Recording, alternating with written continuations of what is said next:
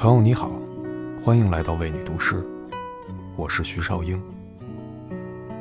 有时候，生命中一些重要的时刻会被突然的变化打断，我们总以为还有无数次机会重新开始，但生活总是被阴差阳错填满，被偶然性支配，这样的机会可能再也没有。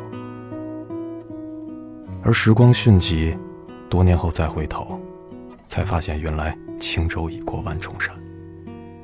今晚，与你分享一首诗人李元胜的作品《给》。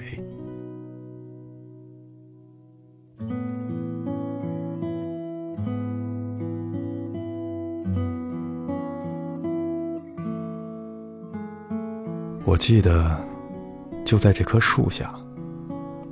我们讨论过未来，那一句被打断的话，重新想起来时，已经满头白发。在我们之间还有很多事物，来不及衡量或者测量。你说，我在你脸上看到一座空山，但是无路可寻。是的，无路可寻。岂止一座山？这棵树下的所有，已无路可寻。他像一个抬腕看表的人，只不过使用的是另一种时间。就像我路过他，你用日记写到他，而我们已经不在同一个钟表。